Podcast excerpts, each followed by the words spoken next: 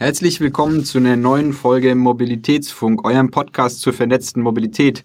Ich freue mich sehr, ähm, dass ich heute Andreas Knie, Professor Dr. Andreas Knie, ähm, als Gast habe. Ähm, vielleicht zum Start würde ich Sie einfach kurz bitten, dass Sie sich einmal vorstellen für die Leute, die Sie noch nicht kennen, damit Sie sie gut einordnen können.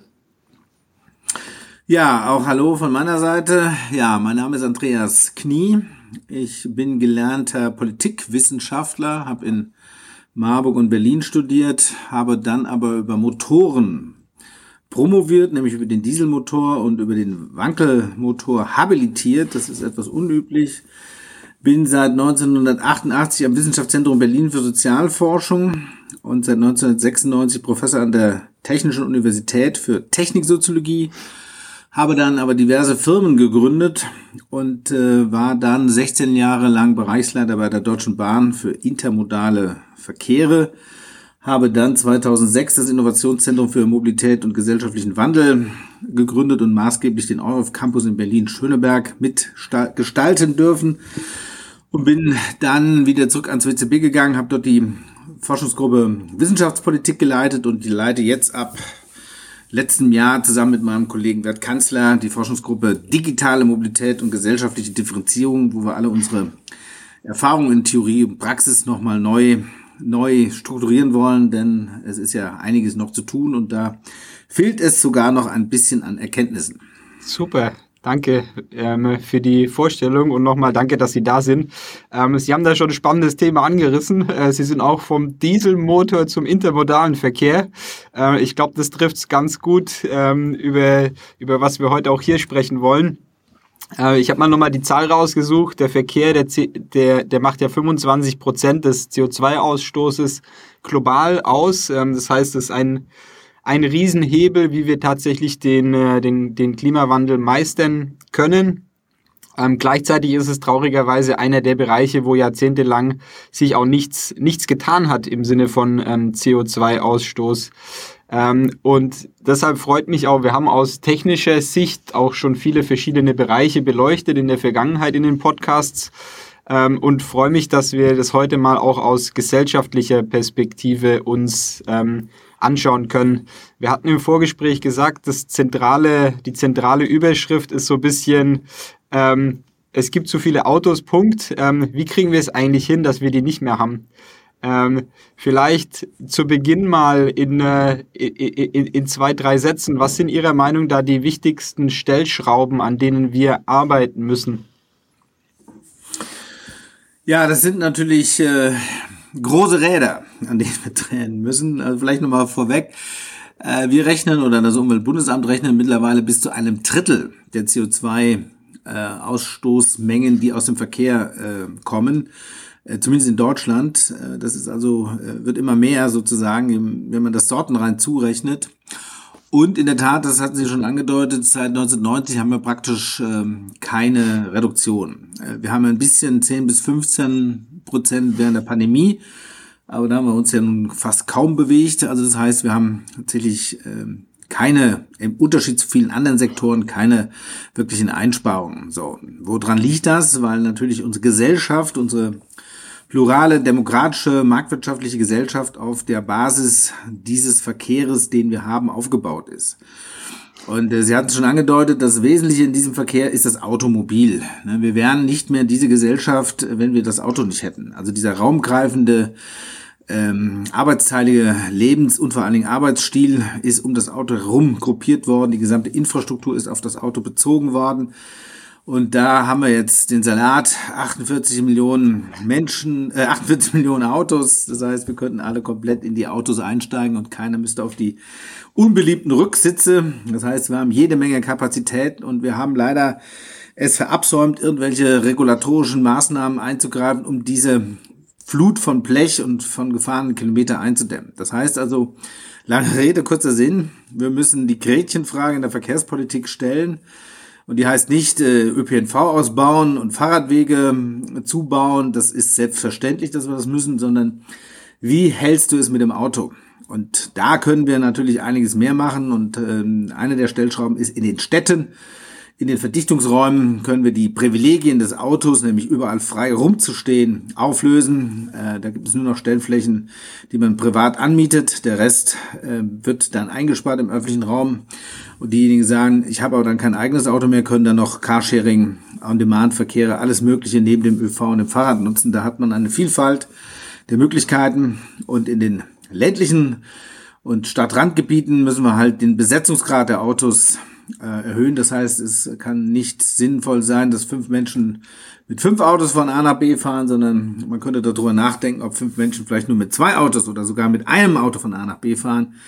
Da haben wir also jede Menge Möglichkeiten, gerade mit den digitalen Geschichten. Aber ich will vielleicht kurz enden mit dem Ausblick, dass wir grundsätzlich natürlich darüber nachdenken, dass die Gesellschaft, auf der wir äh, im Moment, ähm, äh, auf, mit der wir im Moment unterwegs sind, mit dieser gesellschaftlichen Struktur, natürlich auf eine Absenkung des Widerstandes des Raumes fußt. Ne? Also wir haben den mhm. Raumwiderstand ähm, tatsächlich minimiert, so dass wir ganz leicht von A nach B kommen konnten, Menschen und Güter. Die Kernidee der europäischen Gemeinschaften, das sind ja drei Gemeinschaften immer gewesen, ist genau das, Grenzen fallen zu lassen, das Reisen und die Mobilität insgesamt massiv zu erhöhen. Davon haben wir alle profitiert. Ähm, mehr, einige mehr, einige weniger, aber letztendlich der Summe doch. Und genau dieses Modell, um jetzt auf den Kern Ihrer Frage wirklich zurückzukommen, genau diese Frage nach der modernen Lebensform, die müssen wir heute neu in Frage stellen und müssen gucken, was haben wir aus der Pandemie gelernt, was können wir heute anders tun, um eben die Resilienz der Infrastrukturen zu verbessern, die tatsächlichen Abhängigkeiten von diesen raumgreifenden Strukturen zu reduzieren und zu gucken, ob vielleicht dezentrale Versorgungs- und Lebensformen nicht besser sind am Ende des Tages, ähm, um ein modernes, plurales Leben in Wohlstand, aber auch eben im Einvernehmen der Notwendigkeiten, den Klimawandel äh, in den Griff zu kriegen, führen zu können. Mhm. Sie, Sie, Sie, haben jetzt viele, viele spannende Punkte mit, ähm, mit angeschnitten. Ähm, was ich mal mitgenommen habe, wo wir später nochmal drüber reden können, ist das ganze Thema ähm, ländlich ähm, im Vergleich zu städtischem Verkehr und was es dort, dort für, für unterschiedliche Hebel gibt, die man angehen könnte. Ähm, generell habe ich gerade mitgenommen, dass es eigentlich zwei Wege gibt. Ähm, also einmal die, die, den politischen Hebel, dass man das Autofahren unattraktiver machen kann, beziehungsweise andere Mobilitäten vielleicht incentivieren kann. Ähm, und das Gegenstück dazu ist praktisch, dass man andere Angebote schafft, die so attraktiv sind, dass man das Auto gar nicht mehr nutzen möchte. Ähm, dazu würde aber dann ein relativ großer Verhaltenswandel ähm, der Gesellschaft auch, ähm, auch, auch, gehören. Das heißt, dass man das gewohnte Auto dann ähm, nicht mehr nutzt ähm, und diese zwei Themen wollte ich mal nochmal kurz ähm, einen Schritt tiefer mit Ihnen beleuchten. Vielleicht nochmal kurz zur Politik. Ähm, was ist da schiefgelaufen und was würden Sie sich wünschen, ähm, was in den nächsten Jahren passiert? Beziehungsweise was auch unser neues Verkehrsministerium dann eventuell in den nächsten vier Jahren tun könnte? Ja, ich würde mir als erstes mal wünschen, dass man sich dieser Situation tatsächlich mal klar wird. Also, dass wir eine, eine, ähm, eine Absenkung, wie gesagt, des Raumwiderstandes äh, gefahren haben. Und äh, wir wollten in Deutschland äh, modern werden. Und das hieß, wir wollten viele Autos haben. Und dass dieses Ziel äh, mehr als erreicht ist. Und dass man jetzt darüber nachdenken muss, wie man äh, dieses, diese Freiheit absichert. Und die sichert man nicht durch noch mehr vom Gleichen ab. Ja, das äh, fängt schon bei den Autobahnen an. Wir können uns im Moment keinen Neubau mehr erlauben, weil wir die, die wir haben, die Autobahnen, äh, ja nun spektakulär zu Bruch gehen und äh, wir erstmal das Geld erwirtschaften müssen, das wieder zu reparieren. Und dann haben wir einfach jede Menge verstopfter Straßen, verstopfter Plätze. Das heißt, wir kommen auch selbst von für Autoenthusiasten nicht weiter. Das heißt, wir müssen überlegen, und zwar ab sofort, wie stellen wir es sicher, dass wir die Zahl der Autos reduzieren und nicht nochmal weiter ausbauen. Das heißt, wir müssen die Privilegien, die heißen Dienstwagenprivileg, also extrem gute steuerliche Absetzbarkeit von Autos, das äh, Dieselsubventionierungsprogramm, fast sieben Milliarden jedes Jahr und natürlich die Entfernungspauschale, die, ähm, die vor allen Dingen natürlich den mittleren und höheren Einkommen äh, gut geschrieben werden kann. Das müssen wir alles abschaffen, weil das hat jetzt alle seine Wirkung getan. Und ähm, das muss uns ähm, auch dazu führen, dass wir ein Moratorium in der, im Straßenneubau sofort einleiten, keine Straße mehr, nichts mehr neu bauen, sondern dass äh, wir den Bestand zumindest versuchen zu halten. Und dann kommt die zweite Frage, wie kriegen wir, wie kriegen wir da jetzt die Anreize hin, dass die Menschen das selber vielleicht schon könnten, diesen Wechsel. Da muss man auch sagen, dass wir durch die Umweltbewusstseinsstudie, die das Umweltbundesamt auch schon seit Jahrzehnten macht, wissen und auch aus eigenen empirischen Erforschungen äh, können wir das auch bestätigen, dass den Menschen das allen klar ist. Also keiner äh, in Deutschland sagt noch, ich fahre super Auto und das äh, habe ich das Recht drauf und ich möchte das genauso machen, das ist super und das schadet auch keinem. Das wissen alle, dass es nicht der Fall ist, dass wir was tun müssen. Und jetzt kommt eben die entscheidende Frage. Es gibt Menschen, die können diese, diese Wahlfreiheit entwickeln und können sie auch für sich äh, aktivieren. Das sind vor allen Dingen natürlich mittlere und höhere Bildungsbürger ähm, ähm, und Bürgerinnen, die in urbanen Umgebungen wohnen. Da merken wir den ersten Einstieg in eine multimodale Verkehrsverhaltensform. Äh, äh, das heißt, dort wird das Auto nicht mehr so dominant genutzt. Da können wir mehr tun. Und natürlich, je ländlicher die Gegend ist, desto schwieriger wird es, äh, ein Lebensmodell zu entwickeln, was ja um das Auto herum gebaut worden ist. Das Auto im Kopf ist ja das Maß aller Dinge. Und da müssen wir eben auf ähm, andere digitale Vernetzungen ähm, hinwirken. Und diese Verhaltensdispositionen, die wir da so erkennen können, müssen eben, wie gesagt, durch ganz knallharte politische Restriktionen erfolgen. Und da muss äh, die jetzige Bundesregierung sagen, so privilegiert und so, ja, passa, passa, äh, also man könnte fast sagen, so paradiesische Verhältnisse, ähm, die wir für Autofahrenden haben, das wird es nicht mehr geben können. Da haben wir wirklich äh, den Punkt erreicht, wo wir umschwenken müssen und das muss kommuniziert werden. Auch wenn eine bestimmte Zeitung und ein bestimmter Verband immer dagegen schießen werden, die Mehrheit der Menschen würden das verstehen und würden diese Maßnahmen, diese Restriktionen oder das, dieses Entziehen der Privilegien auch mittragen. Mhm. Bevor ich zur nächsten Frage komme, Sie, hat, Sie haben jetzt ein paar Mal das Wort Raumwiderstand genannt. Könnten Sie das einmal definieren? Naja, jeder weiß ja, wenn er von A nach B will, dass das nicht so einfach geht. Also wenn er zu Fuß unterwegs ist und mal kurz ähm, ja, über die Alpen gehen will, dann ist das äh, sehr mühselig. Und wenn man äh, natürlich ein Verkehrsmittel hat, dann war das früher auch mühselig. Man denkt immer an die Beschreibung von Goethe in seiner Italienreise mit dem Pferdefuhrwerk, äh, auch über die Alpen wieder. Und äh, dann haben vielleicht unsere älteren äh, Zuhörenden schon mal so ihre ersten Autos im Kopf, dass das auch schwierig war. Da gab es noch wenig Autobahnen, man musste mühselig durch Straßen fahren, man hatte Autos, äh, die äh, extrem ähm, anfällig waren und oft kaputt gingen. Das heißt also, dass ähm, die ähm, Überwindung von größeren Entfernungen war aufwendig. So, und je mehr wir jetzt investiert haben in die Politik, ähm, sozusagen der, der Absenkung des Widerstandes, hieße und heißt mehr Straßen bauen, bequemere Straßen bauen, bessere Autos bauen, mehr Straßen bauen, plus natürlich noch ganz neue Verkehrsmittel wie das Flugzeug ermöglichen, dass man eben für 19 Euro von Berlin nach Barcelona fliegen kann. Ähm, das sind alles Maßnahmen gewesen, damit wir ganz schnell, ganz einfach und vor allen Dingen, das darf man nicht vergessen, sehr preiswert, äh, sozusagen sehr günstig, ähm, ganz schnell von A nach B kommen können. Okay, danke. Die, das Wort Raumwiderstand, wenn ich gerade so drüber nachdenke, das setzt ja ein bisschen voraus, dass man oder, oder das wirft so die Annahme in den Raum, dass ein Mensch dann auch tatsächlich eine, eine rationale Entscheidung trifft. Ähm, das heißt, so ein bisschen ähm, von, der, von der Gewohnheit, sage ich mal, auch weggehen würde, wenn äh, der Mensch weiß, okay, das geht tatsächlich schneller und, ähm, und einfacher. Ist es wirklich so, dass die dass Menschen auch tatsächlich bereit sind, ihr Verhalten zu ändern für, ähm, für den Klimawandel? Oder ist es, ist es so ein bisschen das Phänomen, dass es ja öfter gibt, dass Leute sagen, so ja, wir brauchen den Wandel, ähm, lass mal verändern, aber ich möchte gern so weitermachen, wie, wie ich eh tue, weil ich brauche mein Auto, ich bin anders, ich bin besonders, ich habe meine Gründe, warum ich es brauche.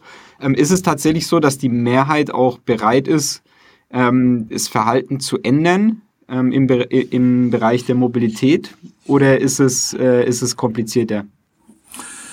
Nee, also es ist schon natürlich so, dass Menschen ihre Geschichte schon alleine bestimmen. Also an, am Ende jeden eines Tages ist ja jeder für sich verantwortlich und muss ähm, sozusagen für sich Bilanz ziehen. Bin ich Teil der Lösung oder bin ich Teil des Problems? Äh, und Menschen äh, suchen auch äh, Sinnzusammenhänge. Ja? Menschen wollen sinnvolles Handeln machen. Sie wollen in, in äh, Übereinstimmung der Vernunft sich bewegen.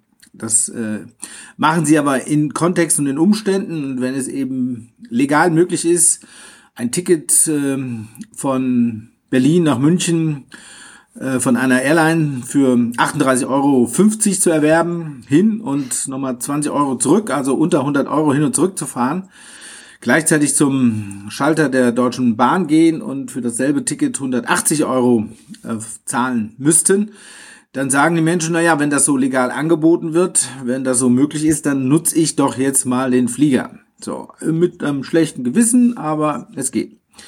Wenn diesen Menschen dann aber gesagt würde, pass auf, wir machen jetzt einen Politikansatz für Verteuern, nämlich ähm, die Kerosinsteuer, wir machen auch nochmal eine Inlandsflugsteuer, äh, wir versuchen äh, die Kosten des Fliegens auch auf den Ticketpreis umzulegen. Das, was wir in Deutschland tun können, machen wir dazu. Und der Ticketpreis kostet dann plötzlich dann auch 180, 190 Euro, vielleicht sogar noch mehr.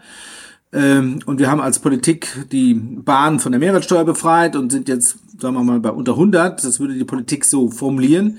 Dann würden diese Menschen sagen, ja, das ist okay das ist in Ordnung. Also man möchte sein individuelles Verhalten, wie gesagt, immer in Übereinstimmung von Sinn und äh, Wahrhaftigkeit stellen, aber man ist auch bereit, die dafür notwendigen Rahmenbedingungen auch zu akzeptieren. Ne? Beispiel ist immer das Rauchen. Äh, wenn man die Menschen früher im Restaurants gefragt hätte, Entschuldigung, könnten Sie vielleicht mal aufhören zu rauchen? Ich bin noch am Essen, dann würden die sagen, nö, wieso? Ich, ist doch erlaubt. Und wenn man die damals schon gefragt hat, das haben wir nämlich getan, äh, wenn das jetzt aber verboten wäre, ja, dann würde ich nicht mehr rauchen, dann würde ich rausgehen. Ja, so sind die Möglichkeiten. Der Mensch nutzt also, sagen wir mal, die Räume, die ihm gegeben werden, im wahrsten Sinne des Wortes. Ähm, sollten diese Veränderungen ähm, oder diese, diese Politik diese Räume aber verändern und das ist im Einklang dessen, was Menschen auch denken, was man machen müsste, äh, das sind mehr als, äh, als 80, 85 Prozent, die das Einsehen haben, da sind Menschen auch bereit, das Verhalten zu ändern. Also, was ich sagen will, ist, die Politik könnte auf äh, nationaler, aber auch auf Länderebene und auf kommunaler Ebene viel stärker die Räume des Autos, die Möglichkeiten des Autos, die wir haben, eingrenzen. Und man würde eine hohe Akzeptanz vorfinden in der Summe. Mhm. Ne? Und wir haben ja mittlerweile gute Beispiele in, in, in Hannover, um das mal zu sagen, ist ein Oberbürgermeister gewählt worden in einer sehr autogerecht gebauten Stadt, wenn man das mal so darf, mit einem dezidierten Autoreduktionsprogramm. Ja? Mhm. Oder in Tübingen, äh, äh, Boris Palmer ist mit einem, ich hätte beinahe gesagt, Anti-Auto-Programm mit überwältigender Mehrheit damals Bürgermeister äh, geblieben. Also man kann das tun, man muss nur sich trauen und ja, dann werden Menschen sich tatsächlich auch in ihrem Verhalten ändern. Mhm. Ja, das ist, äh, ist spannend. Also Sie haben gerade den, den einen Hebel beleuchtet mit dem, also im, im Sinne von gute Alternativangebote beziehungsweise auch die Regulierung. Ein anderes Thema, ähm, da, da muss ich muss ich Sie fast zitieren, da ich es aus Ihrem aus Ihrem letzten Artikel ähm, genommen habe. Ähm, und zwar das Thema grundlegende Änderungen von Lebensumständen, ähm, das ja auch ein Hebel ist, wie man ähm, eine Routine brechen kann von Menschen. Ähm, genau das haben wir über die letzten, ich weiß gar nicht, wie, ich glaube inzwischen sind es über zwei Jahre ähm, erlebt ähm, durch Corona. Was haben wir dort für Erkenntnisse gewonnen? Weil dort hat sich ja auch die Mobilität in gewisser Art und Weise verändert, beziehungsweise das Verhalten von Leuten. Ich weiß nicht, ähm, vielleicht können Sie was dazu sagen, was wir dort vielleicht gelernt haben und auch eine Einschätzung abgeben, wird es, ist es was, was nachhaltig negativ ähm, sich auswirkt auf, ähm, auf den Wandel, den wir eigentlich wollen? Ähm, oder ist es was sehr kurzfristiges, ähm, was, man, was man dort vielleicht beobachtet hat? Also, dass, dass gerade Leute ähm, rausgehen aus dem, aus dem ÖPNV, weil sie sagen, nee, da ist irgendwie gefühlt die Infektionsgefahr höher, was ja was ja anscheinend nicht so ist. Ähm, wie denken Sie darüber?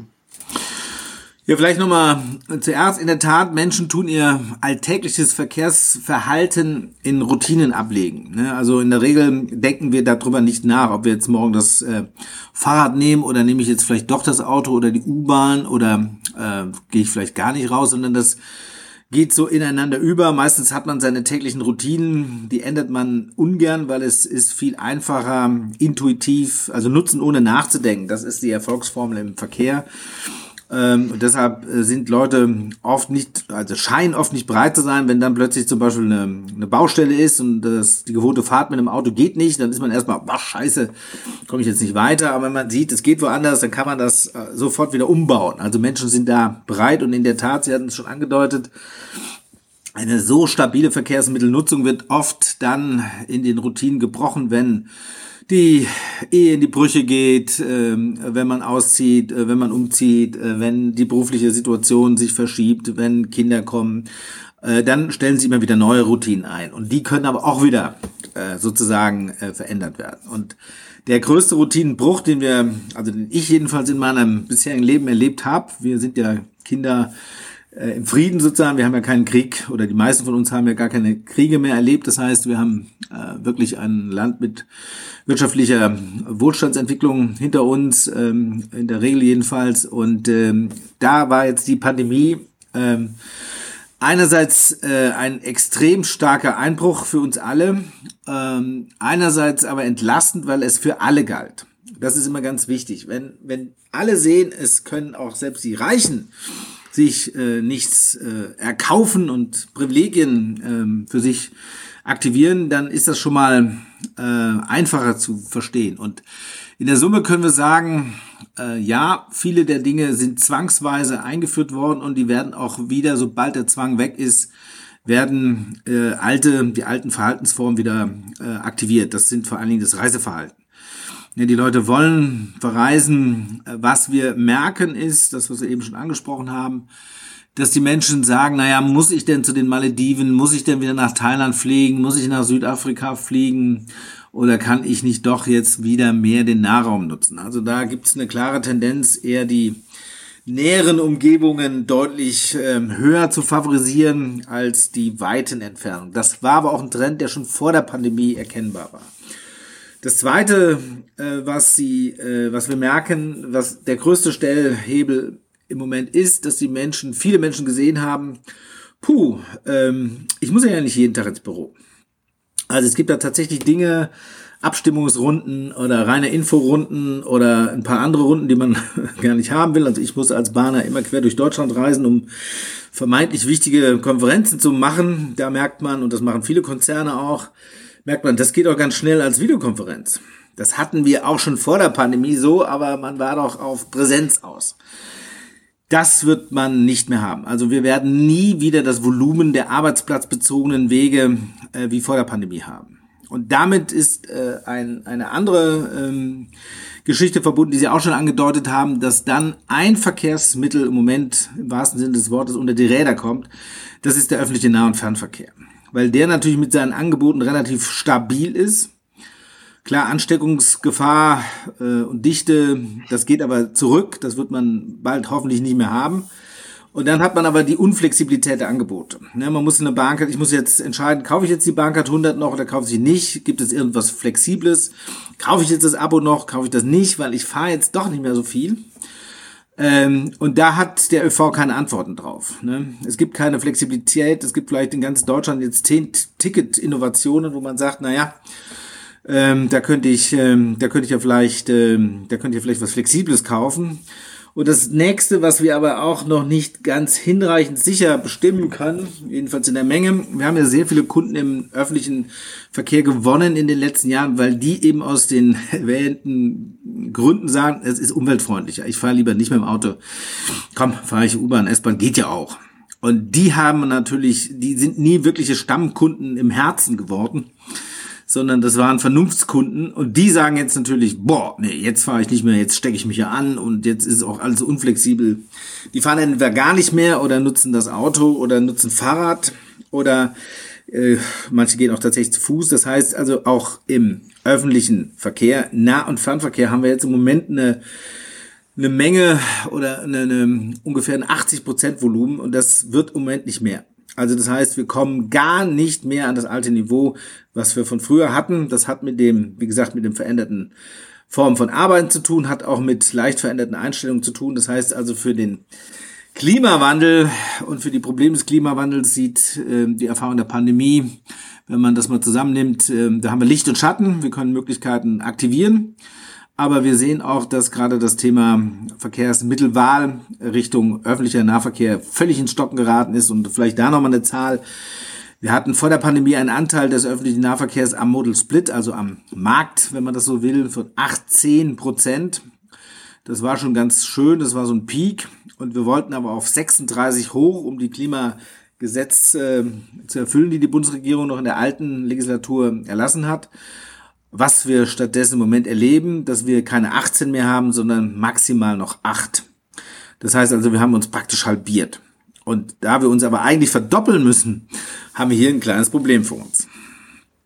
Das ist korrekt. Danke für die Zahlen. Die, die waren mir gar nicht ganz bewusst. Ähm, aber das, okay, in, in der Perspektive haben wir einen großen Schritt ähm, zurückgemacht. Sie haben gerade noch was äh, sehr Spannendes angesprochen, und zwar so ein bisschen die Differenzierung der, der ÖPNV-Kunden. Ähm, Sie hatten es gerade so ein bisschen in Stammkunden und Vernunftskunden ähm, unterteilt. Vernunftskunden haben wir wieder verloren.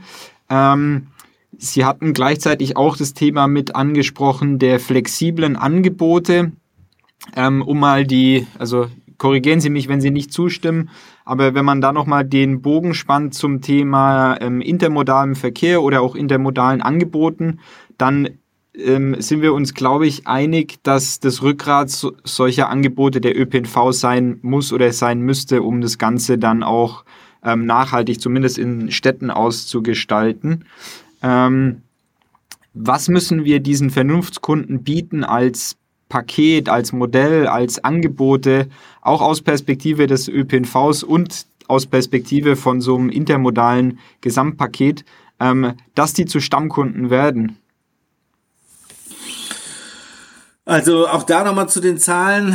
Ähm, wir gehen davon aus, dass in Städten so etwa zehn Prozent der Menschen, die dort leben, diese intermodalen Kunden äh, tatsächlich sind. Also ich bin zum Beispiel einer, ähm, also die wirklich alles wechseln, was gerade äh, angeboten ist, U-Bahn, S-Bahn, Straßenbahn, äh, Schiff sogar haben wir in Berlin, und, äh, aber auch Autocarsharing, Roller, alles, was äh, da ist, wird genommen. Das sind jetzt nicht überragend viele, aber doch eine, das war eine wachsende Zahl und der ÖV hat darin einen in der Tat wichtigen Teil, also den größeren Teil in der Tat. Ähm, und das waren aber so, das waren die Vernunftskunden, wie wir sie eben gerade beschrieben haben. Und die haben wir in der Pandemie verloren. Das muss man deutlich sagen. Die sind dann in einem der Modes hängen geblieben. Und zwar haben wir da zwei, die ganz stark in dieser intermodalen Welt neu gewonnen haben. Das ist nun mal das Auto. Diese Menschen fahren Carsharing oder haben das Auto, was sie im Haushalt selten benutzt haben, deutlich mehr benutzt. Oder die fahren Fahrrad. Das sind die Fahrradfahrenden Gewinner sozusagen. Die kommen, rekrutieren sich aus dieser Welt. Und was wir natürlich brauchen, ist, dass dieser digitale, äh, dass dieser öffentliche Verkehr wieder digital besser nutzbar ist. Also das hat meistens mit äh, mit wenig, also das hat meistens damit zu tun, dass er in diese digitale Welt immer ein Fremdkörper geblieben ist. Ne? Sie können ratzfatz jetzt mittlerweile sogar ein Taxi bestellen. Sie haben, Sie haben einen Roller. Sie haben das ganze Thema Sharing auf der App. Sie können mittlerweile alles auf der App machen, Kundenverwaltung, alles ratzfatz. Und dann hört es immer im Bereich äh, ÖV aus. Ne? Wenn, wenn Sie, also ich habe jetzt, die Bankart 100 ist noch ein analogischer Dinosaurier. Ne? Ich kann jetzt gerade mal, kann ich jetzt mal ähm, meine Plätze digital vorab buchen. Das konnte ich bis vor kurzem noch nicht. Da musste ich mit meiner Karte in das, in das Reisebüro gehen. Die musste dann dort physisch durchgezogen werden. Äh, so, das sind so Sachen, wo der öffentliche Verkehr auch kein Angebot macht. Ne? Ich will ja gerne jeden Tag und zwar ohne nachzudenken in den Zug rein. Ne? Ich will jetzt, ich kaufe eine Bankart 100, weil ich nicht an Zugbindungen gebunden bin. Ich kann alles sofort nehmen, spontan. Aber bin ich dafür bereit, in der ersten Klasse 7000 Euro noch bezahlen zu müssen und zu wollen? Nein, wahrscheinlich eher nicht. Aber ich würde was Flexibles machen. Und so ist es auch mit allen ähm, ÖV-Nahverkehrsangeboten, die müssen digitaler und damit auch flexibler werden. So. Äh, und wenn das nicht passiert, und es passiert im Moment kaum, dann verlieren wir diese intermodalen Kunden, dann bleiben die bei den, bei den anderen Verkehrsmitteln hängen. Also da ist äh, auch vom ÖV einiges noch zu machen, was er im Moment nicht wirklich bereit oder nicht in der Lage ist zu tun. Mhm. Ähm, Sie, Sie, Sie, haben gerade noch mal ein, noch, noch ein spannendes Thema angeschnitten und zwar ähm, das Thema, dass in der dass in den Städten circa 10% der, ähm, der Leute intermodale Nutzer oder Kunden ähm, oder bereit sind, solche Angebote zu nutzen. Ähm, wie schaut denn das auf dem Land aus? Ähm, also wir, wir machen ja auch Themen im Bereich intermodale Angebote und ähm, eigentlich bei jedem Präsent, jeder Präsentation oder jede, jeder Diskussionsrunde gibt es dann immer irgendwann den Kommentar, hey, aber das ist doch wieder nur für die Stadt.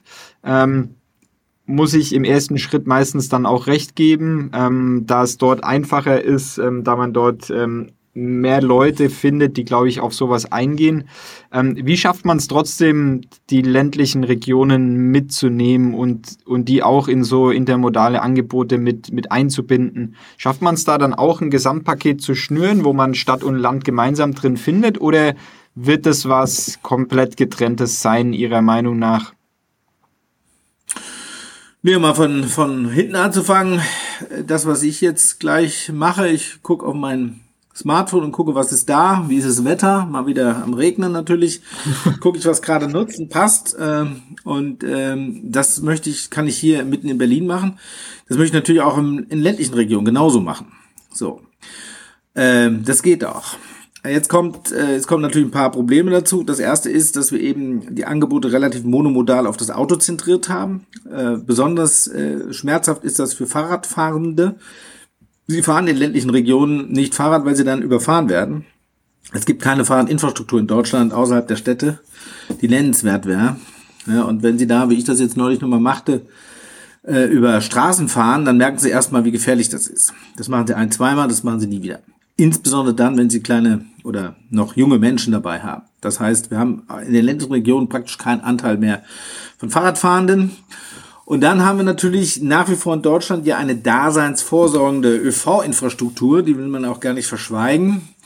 Aber die versucht etwas nachzuzimmern oder nachzuziehen, was nicht mehr geht. Also der Bus versucht praktisch dem Auto zu folgen. Ja, wir haben dann die üblichen Siedlungen, ähm, wo natürlich jeder eine Garage hat und meistens sogar zwei und ratzfatz von A nach B ist. Und für die Menschen, die das nicht können oder Schüler oder eben noch nicht können, hat man, versucht man dann mit dem Bus, der da durch die Siedlungen meandert, das nachzuziehen. Und das klappt natürlich nicht. Weil der Bus ist nie so flexibel und ähm, schlägt sich dann selber, weil er dann für wenige Minuten oder wenige Kilometer viele Minuten braucht und man, sobald man den Bus verlassen kann, weil man dann den Führerschein hat, ihn auch verlässt. Ne, wir haben, um mal auch das zu sagen, äh, praktisch keinen, es war vor der Pandemie acht Prozent, jetzt nach der Pandemie zwei Prozent Menschen, die nicht auf die ÖV-Landschaft angewiesen sind, die noch in den Bussen und Bahnen saßen. Ne, also wir haben keinen nennenswerten ländlichen öffentlichen Personennahverkehr für freiwillige Kunden. Und das kann man aber ändern, wenn man den ÖV auf das konzentriert, was er nämlich gut kann, nämlich gebündelte Verkehre von A nach B fahren. Also wir sprechen da von Hubs zu Hubs. Also von entweder äh, Busbahnhöfen zu anderen Busbahnhöfen oder von, noch besser, von Bahnhöfen mit äh, Schienenanbindung zu anderen Schienenangeboten. Aber die letzte berühmte, strategisch wichtigste Meile, die letzten drei, vier Kilometer, die dann immer fehlen, die kann nicht der Bus machen, sondern die müssen wir über Taxis oder über sogenannte On-Demand-Verkehre organisieren, sodass die Menschen jederzeit wissen, äh, ich fahre nach A nach B. Ich buche jetzt gerade eine Zugreise, um in den Alpen äh, noch mich aufzuhalten. Da fahre ich dann bis zu einem Punkt und muss jetzt mühselig die letzten zehn Kilometer noch organisieren, damit ich äh, nicht gleich direkt beim Auto fahre. Das kann nicht sein, sondern jede Zugreise muss sofort. Wo wollen Sie denn dahin? Sie wollen natürlich nicht zum Bahnhof. Das weiß ja auch mittlerweile die Deutsche Bahn und alle Zuganbieter sondern sie muss sofort organisieren, wo ist ihr letztes Ziel und das ist Teil der Reise. Also wir müssen lernen, von A nach B als öffentlicher Verkehrsanbieter zu denken und nicht von Bahnhof zu Bahnhof, von Haltestelle zu Haltestelle. Und da gibt es Möglichkeiten. Äh, wir diskutieren gerade darüber, ob die letzte Meile nicht einfach den Taxis übernommen werden kann. Wir haben die Taxis, die sind überall da. Sie sind einfach schlicht zu teuer. Im Moment 2, 2,50 der Kilometer. Den kann man mit Hilfe der Regionalisierungsmittel runtersubventionieren. Dann macht man einen Euro auf Kilometer ist man allemal billiger als der Bus und man hat auch die Feinverteilung viel besser. Die große Bündelung braucht man nicht, weil die Menschen zum Bahnhof nicht gebündelt fahren, sondern ab dem Bahnhof fahren sie gebündelt. Das heißt, wir müssen hier ganz neue Dinge tun, so dass es eben, um wieder an den Anfang zu kommen, überall in Deutschland möglich ist, mit einer, mit einer digitalen ähm, Zugang, mit einem Medium, jederzeit, also am Land sicherlich nicht jede fünf Minuten, aber doch in einem für einen Land, ländlichen Raum äh, akzeptablen halbstündigen Takt jederzeit überall hinzukommen, ohne ein eigenes Auto dafür äh, vorrätig zu halten. Das kann man tun, das sollte man tun. Man muss dafür allerdings äh, die Finanzierungsströme und die Anreize des öffentlichen Verkehrs verändern. Man muss Mut haben, dass man eben nicht nochmal eine Buslinie finanziert oder vielleicht sogar die ein oder andere Eisenbahntrasse nicht macht, dafür aber mehr investiert in die Zu- und Abgänge zu den entsprechenden Hubs. Und dann hat man ein Hub-and-Spoke-System, was allen hilft. Danke für die Ausführung. Sie hatten gerade noch das Thema Hub and Spoke ähm, genannt. Ähm, was, was ist das genau?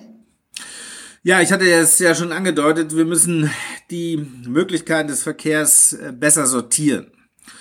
Und öffentliche Verkehre, also vor allen Dingen große Gefäße, ne, die ähm, äh, getaktet ähm, auf bestimmten Strecken unterwegs sind, sind natürlich idealerweise Schienenverkehrsangebote, äh, die natürlich nicht überall hinkommen. Und die Feinverteilung, also zum Bahnhof, vom Bahnhof weg, die bisher das große Problem ist und die fast 85 Prozent der Menschen dazu gebracht hat, dann doch mit dem Auto zu fahren, die muss dann von einem Spoke, also von einem, von einer Spanne äh, organisiert werden. Ähm, das müssen dann entweder Taxis machen, die das aber zu ÖV-Preisen machen oder es müssen dann eben auch On-Demand-Verkehre machen, die ich bestelle, also Anrufsammeltaxen oder demnächst dann hoffentlich auch automatisierte oder teilautomatisierte Fahrzeuge. Jedenfalls muss dieser Hub and Spoke dann so gut und verlässlich sein, dass ich eben in den ländlichen Regionen auch leben, arbeiten, und mich ähm, äh, aufhalten kann, ohne dass ich dann überall ein eigenes Auto vorrätig zu haben. Wir haben genug Autos, wir haben genug Sitzplätze, wir können uns auch andere Leute dazu ermutigen, andere Leute mitzunehmen auf digitalen äh, Angebotsformen. Und jetzt kommt noch ein, ein erschwerendes Moment dazu. Äh, das ist alles in Deutschland nicht wirklich ähm, gut ähm, äh, entwickelt, weil wir ein Personenbeförderungsgesetz haben was ähm, die Mitnahme von Menschen bis zu 35 Cent deckelt. Ja, also wer mehr als 35 Cent den Kilometer nimmt, der hat ein gewerbliches Interesse, äh, Menschen mitzunehmen, was ich gut fände. Dann würden mehr Menschen andere Menschen mitnehmen. Aber das ist laut PBFG, so heißt das abgekürztes Personenbeförderungsgesetz, äh, nur mit einer sehr hohen Auflage mit Lizenzen, mit Personenbeförderungsbescheinen äh, und mit vielen anderen versicherungsrechtlichen Dingen zu tun, die keiner sich antut. Ne? Und deshalb sagt, nee, ich gehe doch jetzt gar nicht erst zum, zur entsprechenden Stelle, lass mir das genehmigen. Nee. Und deshalb sind wir immer unter 35 Cent und dann kommen immer so nette Sachen wie Mitfahrbänke oder Rufbusse. Das sind alles wunderbare, ich würde sagen, fast romantisch verklärte Angebote aus einer längst vergangenen Zeit die Menschen aber in ihrer modernen Schnelllebigkeit, auch wenn man sie ein bisschen einbremsen möchte im ländlichen Raum, nicht wirklich abholen, im wahrsten Sinne des Wortes. Ähm, das könnte man aber ändern, wenn man dieses PBFG für ländliche Räume einfach schlicht aufhebt. Kein Mensch muss das äh, so haben, denn es ist sowieso reguliert. Das Auto muss eine TÜV-Zulassung haben, sonst können sie gar nicht fahren. Sie brauchen einen Führerschein, sonst können sie überhaupt nicht fahren.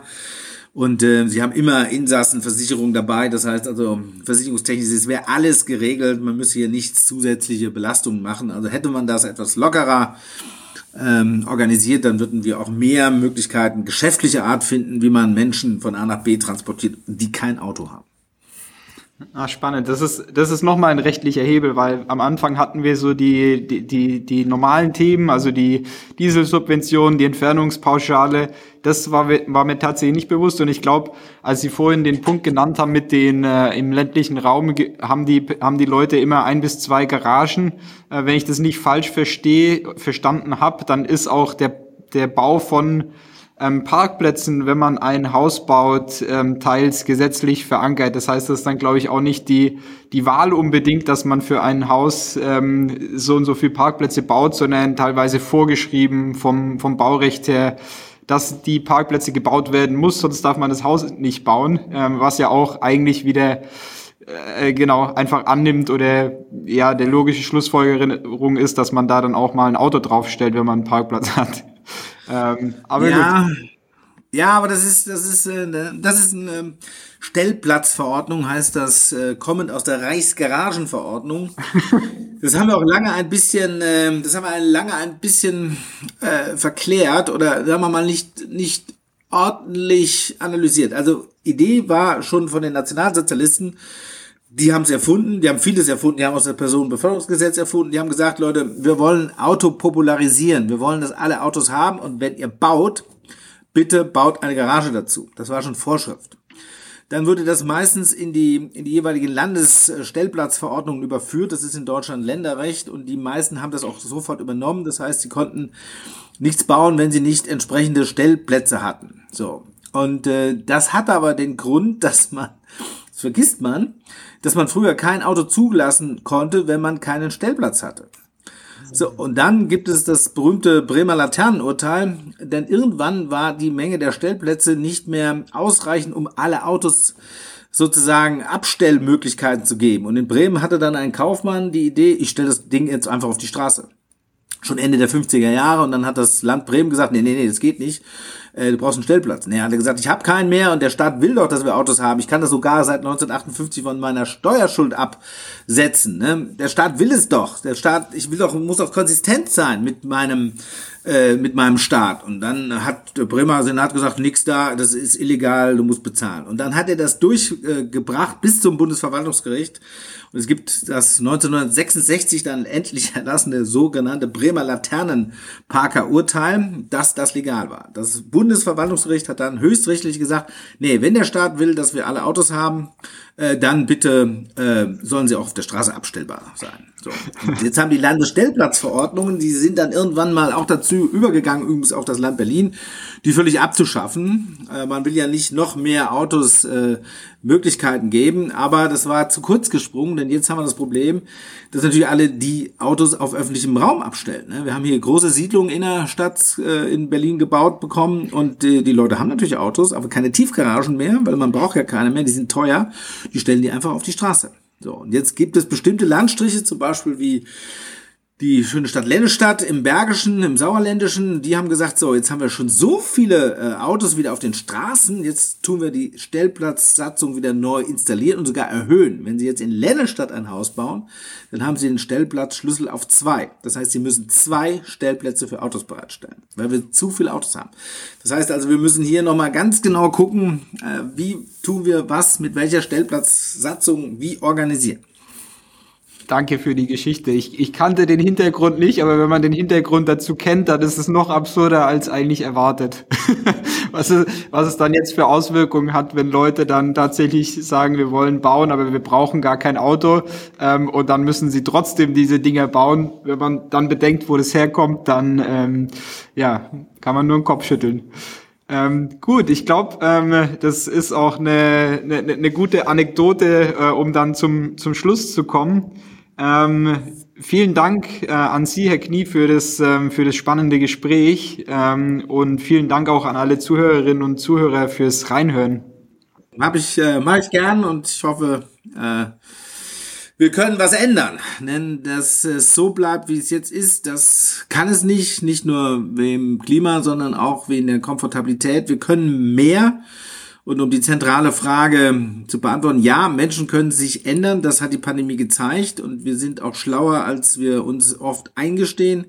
Wir haben die technischen Möglichkeiten, jetzt fehlt uns nur der kollektive Mut, dass äh, die Regeln, die wir mal in den 15er, 16er Jahren uns äh, erdacht haben, dass wir die auch ändern. Und deshalb auch, es gibt überall Strukturwandel, alles ändert sich. Ähm, das kann auch im Verkehr so sein. Wir freuen uns zu sehen, was in den nächsten Jahren passiert. Ähm, in dem Sinne nochmal herzlichen Dank.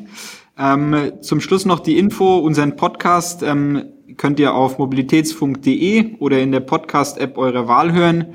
Bei Feedback natürlich immer gerne melden, auch bei guten Ideen ähm, zu weiteren Podcasts oder Rückfragen zu alten Podcasts immer gerne Mail an mail.vesputi.com schicken. Ähm, wir haben auch ein Newsletter zu Mobilitätsthemen, auf den kann man sich unter vesputi.com mit eintragen.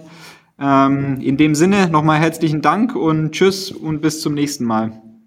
Ja, tschüss und hoffentlich wirklich mal bis zum nächsten Mal.